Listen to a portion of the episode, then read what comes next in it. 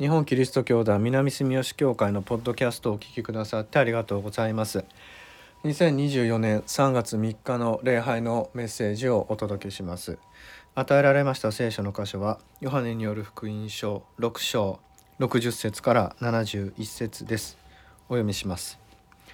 ところで弟子たちの多くの者はこれを聞いて言った。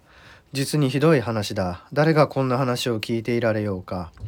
イエスは弟子たちがこのことについてつぶやいているのに気づいて言われた。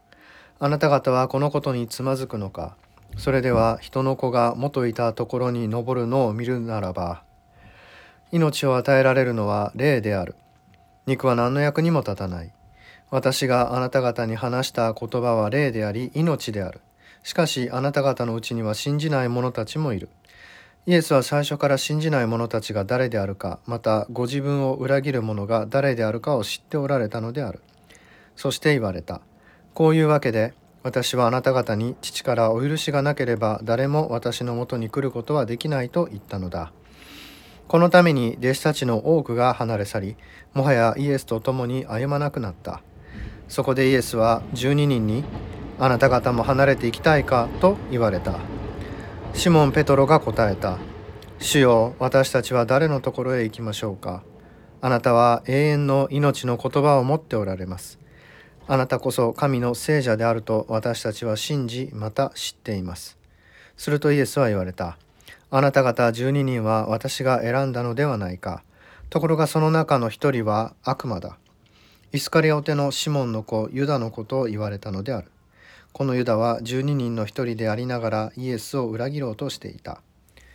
以上です。それではメッセージをお聞きください。タイトルは離れていきたいかです。今日与えられましたこの聖書の箇所はヨハネによる福音書の6章60節から71節ですけれどもここで多くの弟子たちがイエス様から離れていったとこう記されています。読書をしていますと自分のそのメッセージがですねどういうふうに聞いてくださる方々に届いているかというのはとても気になるところで信徒が増えたり減ったりするのはこのメッセージの内容に直接こう左右されるのではないかという恐れと不安を抱きながら語っているものでありますけれどイエス様のメッセージを聞いた弟子たちが去っていくっていうことを考えるとメッセージのその内容っていうのが人を集めるためのメッセージになってはいけないんだろうなという気がいたしました。何かこう聞く人が喜んで嬉しくなってあまた聞きたいなと思って次の週も礼拝に来るこういうメッセージが望ましいんじゃないかとこう考えていた時もありましたけれどそれは結局そのメッセージに喜びを覚えているのであって聖書の御言葉に喜びを見いだしているのではないなと考えさせられるわけです。真理は私たちを自由にしますけれどその本当のイエス様の命ある御言葉というのは時に私たちには厳しいものであったり難しいものであったりして聞きたい私たちがこの教会に集って聞きたいなと思っていることと全く違うことをイエス様は語られる時もあるわけでイエス様のこのお姿を見ているとなるほどな。私たちは教会に人を集めて教会を大きくするために礼拝してるのではなくて本当にイエス様の御言葉を聞きに集っているわけでそこにあるのはイエス様を信じるという信仰であって教会を豊かにするということが一義的な第一の目的ではないんだよなということを気づかせてもらいました。私たちが本当にこの礼拝に集ってくるのはイエス様の命であるこの御言葉にを聞くためでありまして牧師たる私の務めはそのイエス様の御言葉を取り継ぐことであるたとえそれが聞く人にとって辛く厳しい言葉であっても語らないといけない時には語らなければならないんだなということを感じるものであります。今日のイエス様の言葉は多くの弟子たちにとって、えー、実にひどい話だ。誰がこんな話を聞いていられようかという内容でありました。その実にひどい話というのはどういうことかというとその少し前の60章の35節以下53節以下のところですね。イエス様こう言っておられます。イエスは言われた。はっきり言っておく。人の子の肉を食べその血を飲まなければあなたたちのうちに命はない。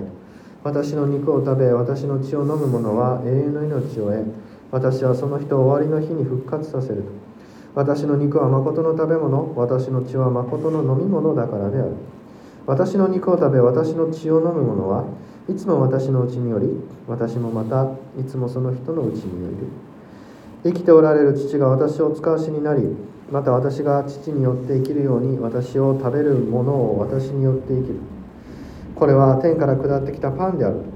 先祖が食べたのに死んでしまったようなものとは違う。このパンを食べる者は永遠に生きる。このイエス様の言葉であろうと思います。聞いてる人はこれを本当のイエス様の体の肉であり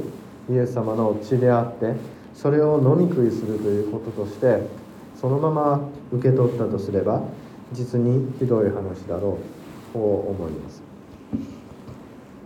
しかし私たちはここでイエス様が何をおっしゃってるのかというのはあもう分かっていると思います。それはもちろん生産式のことであるわけです。例えばルカによる福音書の22章にこう書いてありますね。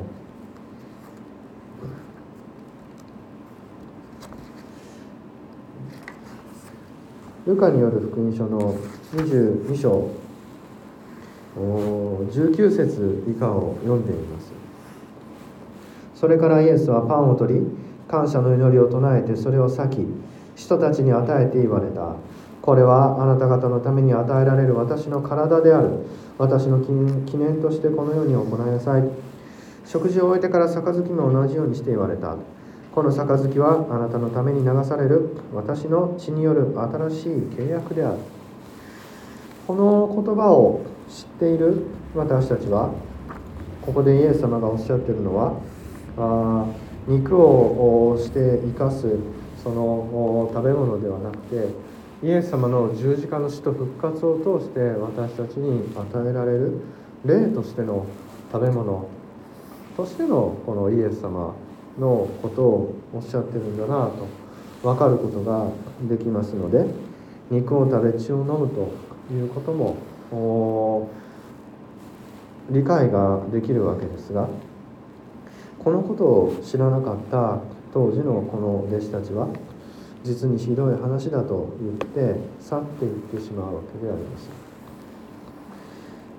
ヨハネによる福音書で、えー、同じように最後の晩餐のシーンがああるかというと実はないんですね。弟子たちの足を洗った後イエス様はあ祈りを捧げたり御言葉を取り継いだりはなさいますが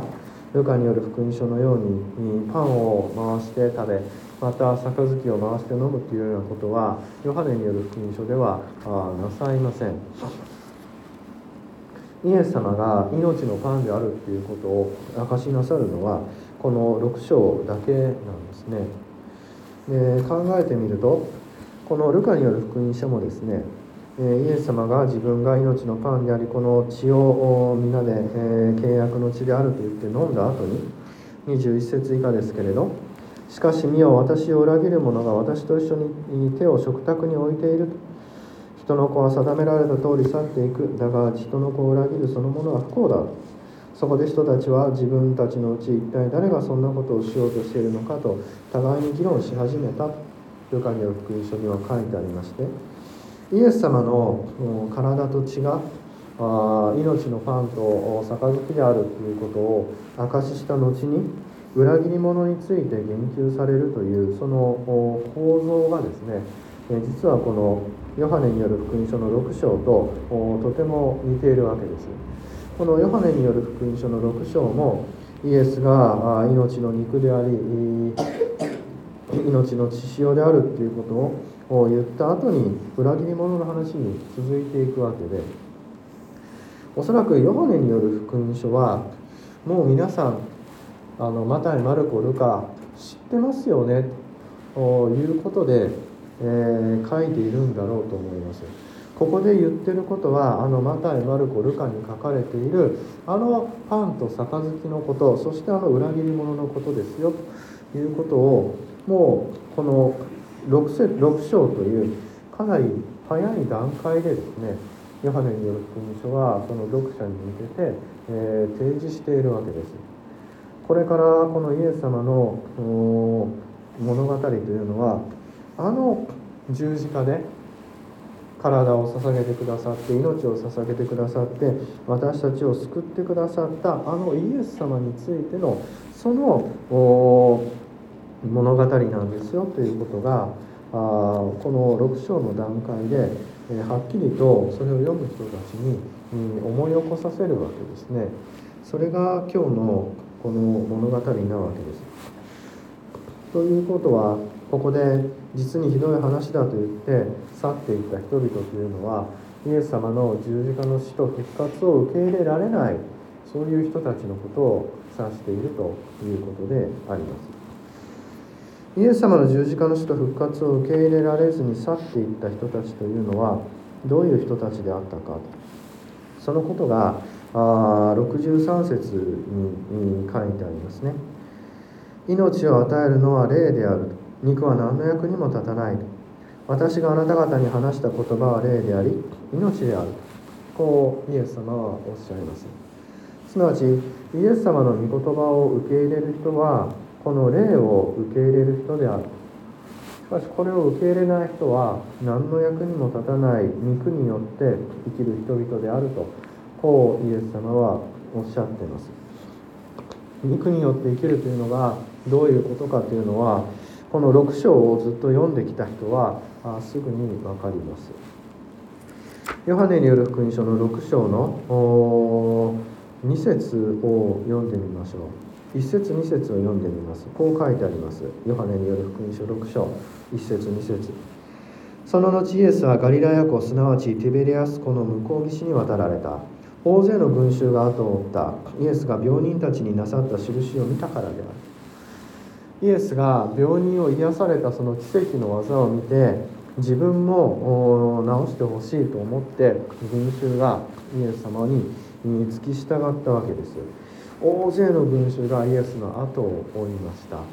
あ体に痛みやあ苦しみがある人たちが大勢いたんだろうなと思いますが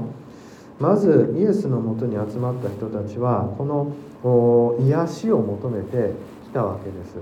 御言葉を聞こうとしたわけではないんですね。そして、え、集まった人たちが男で5,000人いたのでそこに5つのパンと2匹の魚を分けて満腹させられるわけですね。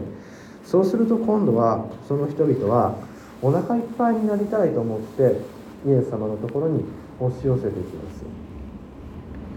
体の痛み怪我や病気を治してほしい。腹を満たしてほしい。この思いによってイエス様のところに集まってきた人々が去っていくわけです。これが肉を求める人たちの行動であるとイエス様はおっしゃっているわけですね。私たちうん普段生きているとですね特にそのこの高齢化社会においてえー、喋ることといえば体の痛みや病のことですね、えー、そういうことが多くなってくるかと思いますけれどそういう本当にこう現実的な肉体的なですね痛みや疲れ空腹これについてイエスに救いを求めた人たちのことをイエスはあ肉を求めていて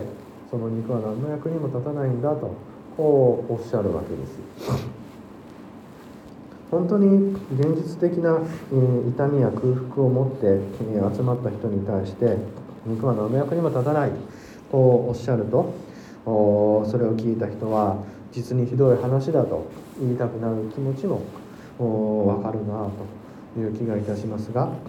イエス様はそういう目の前にある肉体的な痛みや苦しみをではなくて本当に求めるべきものは命を与える霊だとこうおっしゃっているわけです。考えてみれば空腹や肉の痛みからは逃れることができません。それは本当にみんなが持っているもので、えー、どこにでもあるものです、えー、取り除こうと思っても取り除ききれません。私たちは必ず死ぬものであって生きている限り肉の痛み空腹っていうものは絶えず抱えています。もし肉の痛みと空腹がなくなることが救いであるならばこの世のですね90%を超える人々は何の救いも得られずに今日亡くなっていってしまうわけです。考えてみればお腹を空かせている子どもたちやあ戦争に巻き込まれて今日不安に生きている人々に対して、えー、肉が満たされることが救いだと語るのであればその人はもう神から見放されたということになってしまうわけですね。しかしイエス様はそうおっしゃっていない。肉は何の役にも立たないわけです。肉体的な苦しみや空腹から解放されることが救いなのではない。本当の救いというのは何なのか。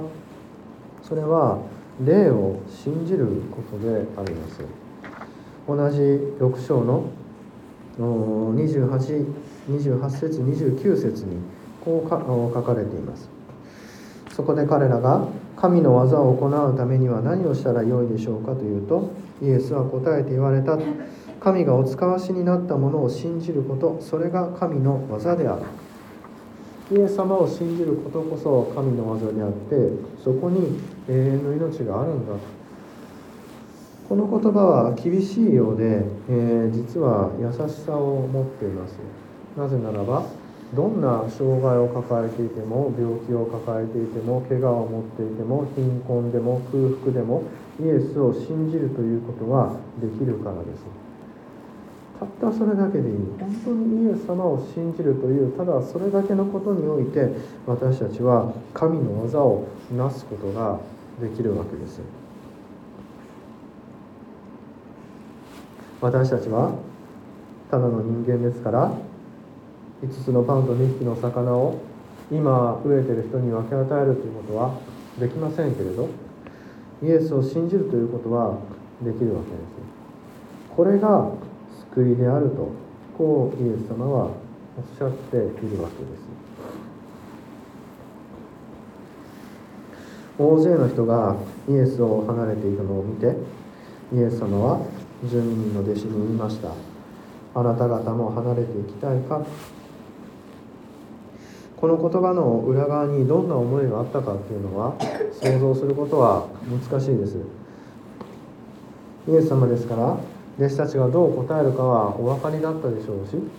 離れていきたいか行きたくないよねというニュアンスでおっしゃったのか本当に離れていく人々を見て寂しい思いでお前たちも離れていこうとしているのかとこう聞かれたのか分かりません。しかしこの後のシモン・ペテロの答えというのは非常に重たいものです。主よ私たちは誰のところへ行きましょうか？あなたは永遠の命の言葉を持っておられます。あなたこそ神の聖者であると私たちは信じまた知っています。ただ信じるっていうのはあ自分の決断によってするんですけれどペテロは言うんですね。知ってるんだ確信なんです。もうそれは事実として目の前にあるとこうペテロは言っています。このペテロの信仰これこそが永遠の命へとつながるものであるとヨハネによる福音書は私たちに言っているんだろうと思います。しかしペトロはこの後でもイエス様を裏切ってしまうそういう弱い存在であって私たちのその信仰の弱さですね。時にはこう固く信じ揺るがないと自分で思うんですけれどもある時にはパターンとそれが消えてしまうというこの心の弱さというものも聖書は忘れずに私たちに伝えていますけれどそれでもなお私たちはイエス様が神の聖者であると知っている。これこそが私たちの命の源であるわけです。苦しい時も悲しい時も空腹の時も病の時も痛みを抱えている時も私たちは神様イエス様が本当に救い主であり永遠の命を与えてくださる霊であると知っているからイエス様に祈ることができますしイエス様に頼ることができますしまたその祈りを通して苦しみを受け入れることができるわけです。イエス様の御言葉こそ私たちを生かす永遠の命であるそのことを私たちははっきりと自覚をしておきたいと思います。それでもなお裏切る者がいる。これが今日の聖書の箇所であります。私たちがここから学びうることは一体何であるか。私たちの心の弱さでもあると思います。イエス様がどれだけ私たちを生かすためにその命を捧げ肉を切り血を流してくださったかということを知っているにもかかわらず信じきることのできないこの弱さを今日の聖書の箇所は私たちにも示しています。イエス様は私たちに日々離れていきたいか？離れていかないという期待を込めて聞いてくださっているのかもしれません。イエス様はあこの6章でこうも言っています、え、37節です。父が私にお与えになる人を皆私のところに来る。私のもとに来る人を私は決して追い出さない。イエス様はそこに集う人がたとえペトロのように信じると言っては裏切りユダのようにイエス様を十字架にかけようとイエス様を裏切る人であろうとも拒まれない。喜んで受け入れてくださって絶えず私たちに信じているか聞き続けてくださるそういう方であるということを私たちは覚えつつ自分の弱さを自覚しながらですねイエス様を信じることこそが神の技であるということを覚えて歩んでいきたいとこう願います。イエス様がいてくださるから私たちはどのような苦しみや悲しみをも生き抜くことができる。これこそが永遠の命であります。祈りましょう。天の神様今日の御言葉を感謝いたします。この厳しい社会においてあなたに見放されたように感じる時が私たちにはありますが決してそうではないということをあなたは今日私たちに教えてくださいました。ありがとうございます。イエス様は私たちのために肉を切り血を流してくださいました。私たちがそれを受ける時私たちには永遠の命が与えられます。その命によって私たちは今日も生きていくことができます。ありがとうございます。どうぞ私たちが困難な時にも苦しみの時にも悲しみの時にもあなたを信じイエス様を頼りにし祈ることによって生きる力を得ることができますように私たちにあなたの道を示しイエス様の十字架を共に担わせてくださいますようにこの願いと感謝私たちに主イエスキリストの皆によって今お捧げいたします。アーメ